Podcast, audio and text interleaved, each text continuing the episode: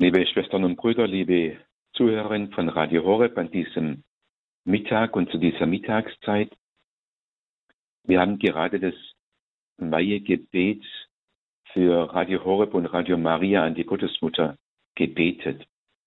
Der heutige Rosenkranztag, das heutige Rosenkranzfest, das ja zurückgeht auf eine Gebetserfahrung der Christenheit, des christlichen Europas, können wir sagen, im Jahre 1572, wo diese Errettung, dieser Sieg in der Seeschlacht bei Lepanto errungen worden ist und durch das das Abendland auch bewahrt worden ist vor seiner Zerstörung, vor seiner inneren Aushöhlung.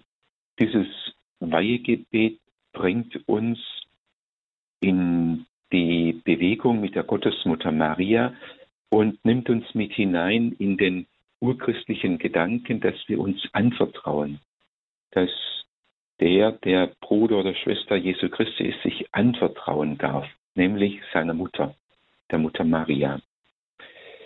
In diesem Anliegen hat in unserer Diözese Rottenburg im Jahre 1943 der damalige Bischof Johannes Baptista Sproll auch unsere Diözese der Gottesmutter anvertraut. Es ist zu unserem Gebetsschatz geworden, dass wir dieses Weihegebet am Rosenkranzfest jedes Mal in unseren Kirchen und in unseren Gottesdiensten wiederholen. Er hat gewusst, dass das, was jetzt gerade geschieht zur damaligen Zeit in Europa, nicht einfach nur vom Äußeren her regelbar und machbar ist, sondern dass es den Himmel braucht, das göttliche Eingreifen. Ja, dass es die Hingabe der Gläubigen der Diözese braucht, um den Frieden wieder neu zu erlangen und auch seine eigene Rückkehr. Er war ja vertrieben aus unserer Diözese und hat sich im bayerischen Krumbad aufgehalten. Also diese notwendige Hinbewegung der Christen des Gemeinsamen an die Gottesmutter Maria. Vielleicht ist es in unserer Zeit nicht so ganz leicht, in eine Haltung zu kommen, in der wir eben nicht alles machen können.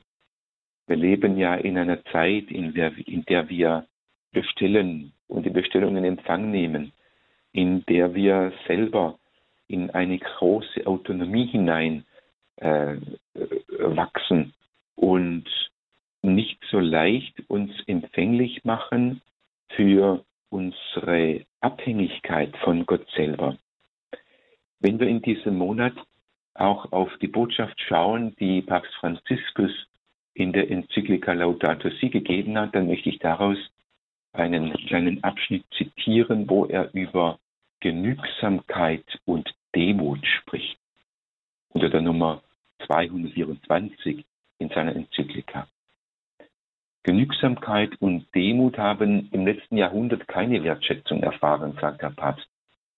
Wenn jedoch die Übung irgendeiner Tugend im persönlichen und gesellschaftlichen Leben allgemein nachlässt, dann verursacht es schließlich viele Unausgeglichenheiten, auch in der Umwelt. Es ist interessant, dass der Papst diesen Zusammenhang herstellt. Immer wieder tut er es, dass das, was wir tun oder nicht tun, Auswirkung hat, auch in der Umwelt. Dann der Papst weiter.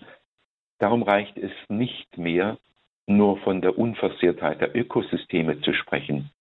Man muss auch wagen, von der Unversehrtheit des menschlichen Lebens zu sprechen, von der Notwendigkeit, alle großen Werte zu fördern und miteinander zu verbinden.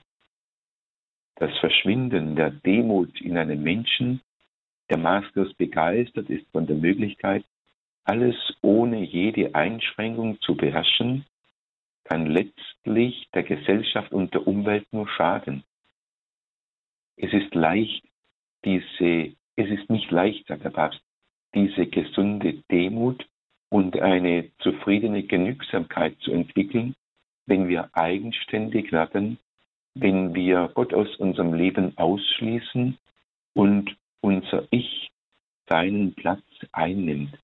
Wenn wir glauben, es sei unsere Subjektivität, unsere Subjektivität anheimgestellt, zu bestimmen, als gut und böse ist.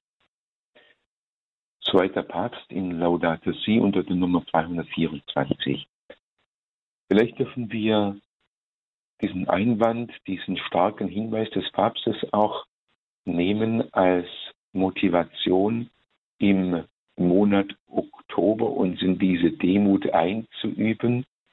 Und die Marienweihe, die wir gerade gebetet haben, ist auch eine Übung dazu, dass wir uns einüben in eine Demut, in der wir spüren, glauben und realisieren in unserem Tun und Lassen, dass wir in Beziehungen stehen untereinander mit unserer Welt, aber eben auch in Beziehungen mit Gott. Und dass wir nicht einfach nur autonom sind, sondern dass wir voneinander abhängen und damit auch in gegenseitiger Abhängigkeit stehen. Wie der Papst ja immer wieder betont, wenn er von der von Planeten als Haus der Schöpfung, als gesamtes Haus, in dem wir miteinander wohnen, spricht.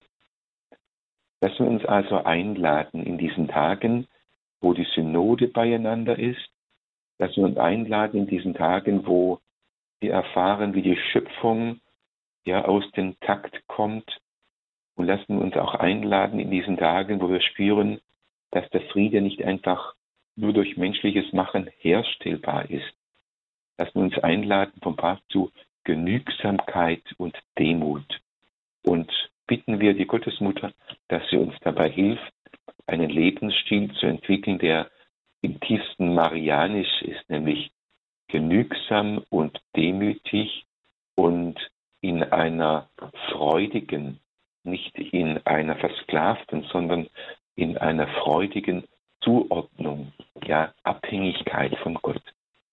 In diesem Sinne dürfen wir um den Segen Gottes bitten. Auf die Fürsprache der Gottesmutter Maria, der Königin des Rosenkranzes, und aller Engel und Heiligen segne, behüte und stärke euch der allmächtige und gütige Gott, der Vater und der Sohn und der Heilige Geist. Amen. Amen.